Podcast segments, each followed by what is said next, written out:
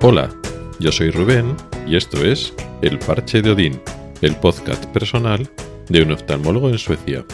Este es el episodio 95 y voy a hablar de pacientes centenarios, o más en general, personas ya de avanzada edad y cómo me las encuentro y cómo están, cómo es su calidad de vida.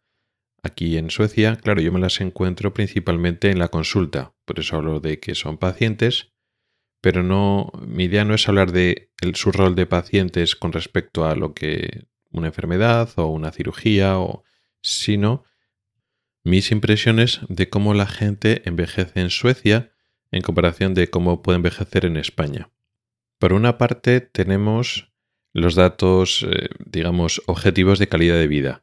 En ese sentido es muy difícil competir con España, porque España está muy por encima. A nivel mundial está justo un poquito por debajo de, Japón. Normalmente solemos estar eso en el segundo puesto de esperanza de vida a nivel mundial. Con lo cual, pues Suecia por, por fuerza está por debajo de España en casi todos los rankings. En unos puestos bastante arriba, pues el séptimo, el octavo, pues no más allá del 12-13, depende de qué estadísticas mires, siempre está unos peldaños por debajo de España, tampoco hay mucha diferencia. Está en 80 y, pues si España está en 84 y pico, pues Suecia está en 83 o una cosa así. Con lo cual, sería esperable pues que encontráramos más pacientes mayores en la consulta en España que en Suecia.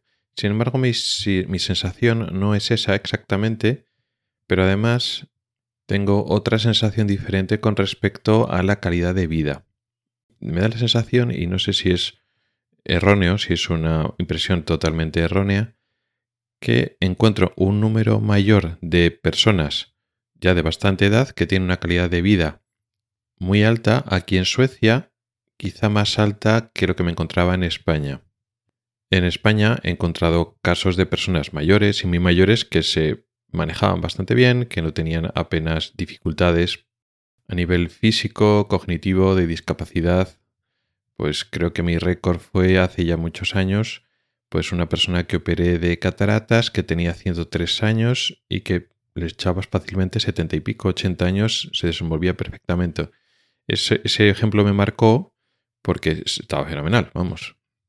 Sin embargo, aquí en Suecia, habiendo trabajado menos, menos años y viendo menos pacientes por consulta, me ha dado la sensación de que hay bastante gente mayor que se maneja bien. Por supuesto hay de todo, pero pues gente de más de 90, 90 y tantos años que vienen solos a la consulta, sin ayuda, mentalmente están muy bien, físicamente están muy bien y teniendo en cuenta el poco volumen o la poca cantidad de pacientes que he visto todavía en comparación con mis años de trabajo en España, pues creo que igual es algo significativo. Pero digo, puede ser una sensación que puede ser errónea. Todo esto venía a que esta semana he tenido en consulta un paciente que tenía 100 años. Y no lo parecía. Lo parecía, pues bueno, pues tenía setenta y tantos, ochenta y pico años, venía solo, se manejaba perfectamente, andaba perfectamente las explicaciones que le tenía que dar lo entendía perfectamente, o sea que tenía una calidad de vida muy alta. Y luego estaba la anécdota curiosa con respecto a la identificación de estas personas con respecto a su número. Ya comenté en los primeros episodios que aquí no existe un número de historia clínica, digamos, aleatorio y particular para cada persona, sino que se utiliza un número de identificación que es único para cada persona y para todo el país, en casi todos los estamentos públicos y privados, que es el número personal. El número personal sería como el número del carne de identidad, que sirve pues para transacciones bancarias, para contratos a nivel privado y a nivel público lo mismo. Te identifica pues en Hacienda, en todas las agencias de transporte de todo, se utiliza ese número personal y en sanidad exactamente igual. No hay un número de historia diferente, se usa el número personal para todo y en todos los hospitales, todos los centros de salud de toda, eh, de toda Suecia. Eh, y tu número personal consiste en tu fecha de nacimiento puesta al revés, primero el año, luego el mes, luego el día y luego cuatro números que eso ya son un poco más aleatorios que son identificativos propios tuyos. Entonces, claro, todos los números personales empiezan por el año.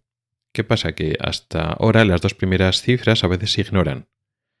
Todas las personas mayores de 22 años, su número personal empieza en 1900 y entonces se ignora y empiezas directamente pues, con las otras dos cifras del año.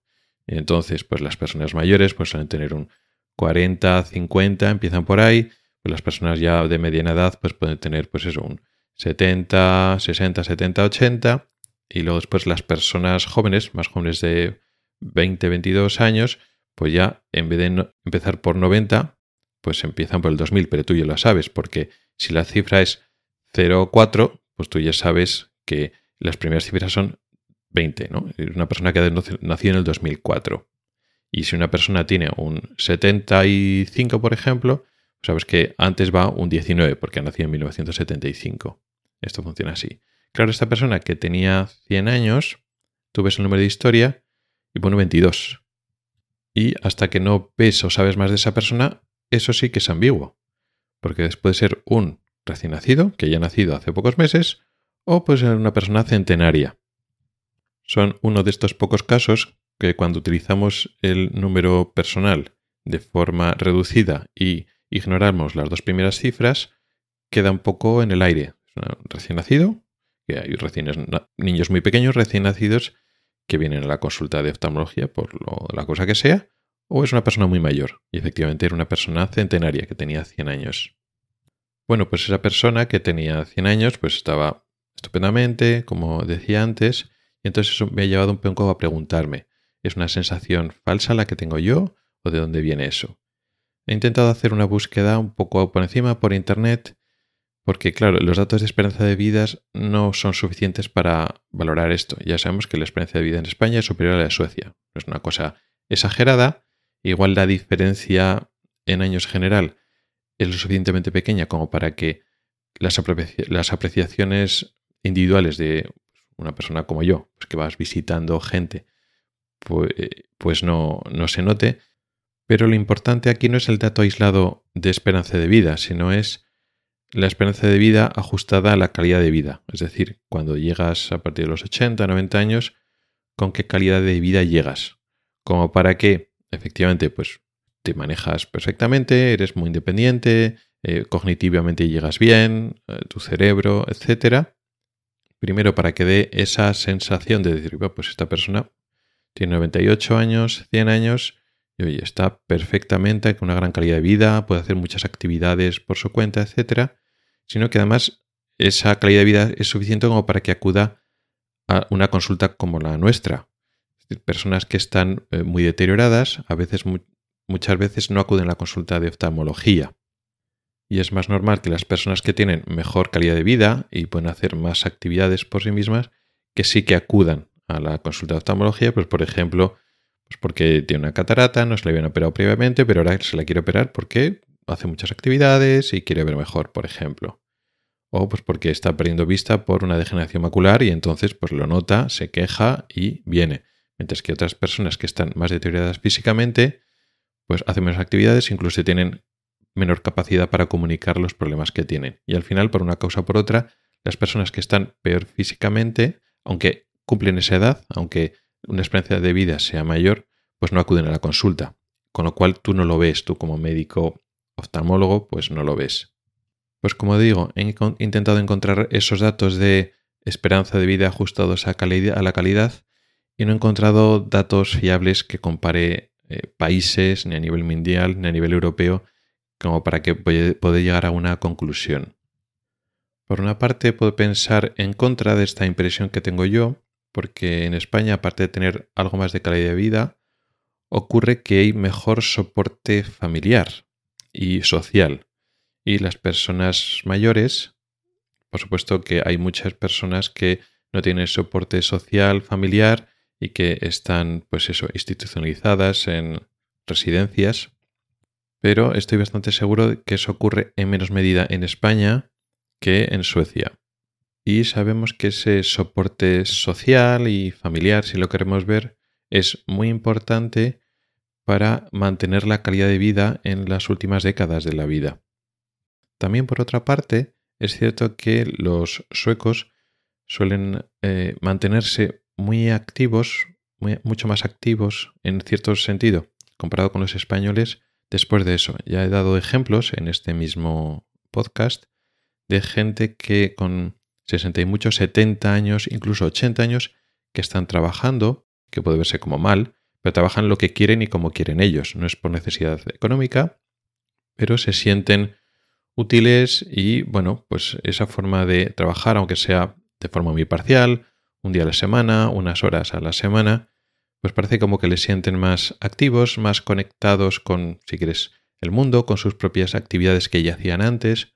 Igual eso les da más calidad de vida o les da más un sentido o, un motivo para seguir un poco adelante y no se dejan, digamos, ir apagando. Es difícil de, saber. O sea, hay factores a favor y factores en contra que puedo pensar para que los suecos mayores, las personas mayores, digamos, puedan retener más calidad de vida. Hay otro asunto que también lo he estado pensando, que es que el acceso a la sanidad en Suecia es peor que en España. Es más difícil acudir.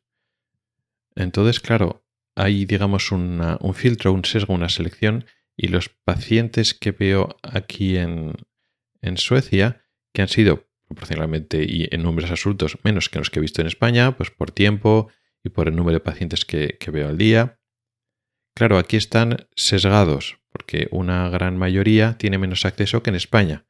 En España, personas que pueden estar más deterioradas, pues aún así son capaces de venir a la consulta, mientras que en Suecia eso es más difícil. Y entonces al final estás viendo, pues, digamos, los ejemplos más escasos, pero para ti, como acudir a la consulta, te llama más la atención. Entonces, la dificultad de acceso eh, es más difícil llegar a acudir al, al, médico aquí en Suecia que en España. Y eso hace que efectivamente la gente, los ejemplos aislados, las excepciones de gente que realmente es mayor, pero está muy bien de, salud y de calidad de vida, son los que acuden al médico y al final les ves. Y las otras personas no las ves. Están ahí, pero como no acuden a la consulta, para mí son invisibles. Y puedo tener la sensación de aquí que los suecos mayores tienen más calidad de vida que en España, cuando realmente es una sensación equivocada. En ese sentido, si esto es así, que ya digo, todo esto son especulaciones, también habla negativamente de Suecia, porque claro, en España, pues personas que están, son mayores y están más deterioradas, aún así, de una manera o de otra, hay un apoyo familiar, social, de las instituciones para llevar a esas personas al médico. Mientras que aquí igual no es tan fácil. La, dificultad, como decía antes, de acceder al médico. Y es una de las cosas malas de que aquí el médico, efectivamente, hay menos médicos, el tiempo del médico es más escaso, es un valor que se tiene que cuidar porque es un bien escaso para la sociedad, con lo cual, en ese sentido, bien porque estamos mejor considerados, es decir, el trabajo de nuestro tiene mejor consideración porque es un buen valor, pero significa que tiene peor acceso. Entonces, en España tiene mejor acceso. Pero claro, en España tiene mejor acceso en parte porque hay cosas que funcionan mejor en España, pero en parte porque el trabajo del médico no tiene tan buena consideración. No tiene tanto valor ni para la sociedad ni para los gestores y los políticos. Y es el problema de las dos caras de una moneda. Si no quieres tratar mal a los profesionales, hablo aquí de los médicos, pero en general de los sanitarios, y quieres tener en valor su, tiempo, su esfuerzo, su trabajo, eso supone racionalizar y optimizar ese recurso que es escaso y hay que valorarlo. Y eso significa al final, de una manera u otra, pero acceso. Parece que es difícil encontrar el punto medio entre que haya un gran acceso a los servicios sanitarios, pero que esos servicios sanitarios reciban el respeto y la consideración debidas a su trabajo. Parece que es difícil encontrar ese, ese equilibrio. Y poco más. Quería traer este pequeña anécdota de un paciente mayor que vino, unas especulaciones de cómo funcionan, cuál es la calidad de vida que las personas mayores que hay en España, en Suecia. Tengo varias hipótesis, no tengo ninguna conclusión porque no tengo datos reales para afirmar una cosa u otra. Y eso al final nos permite también un poco reflexionar sobre los pros y los contras de los diferentes sistemas sanitarios y que por desgracia es muy difícil encontrar el punto medio. coger las dos cosas positivas de, de un sistema y de otro sistema. Muchas gracias por el tiempo que has dedicado a escucharme. Puedes contactar conmigo por correo electrónico en elparchedodin.com, por Twitter o en el grupo de Telegram. Nos oímos la próxima semana. Hasta el próximo episodio.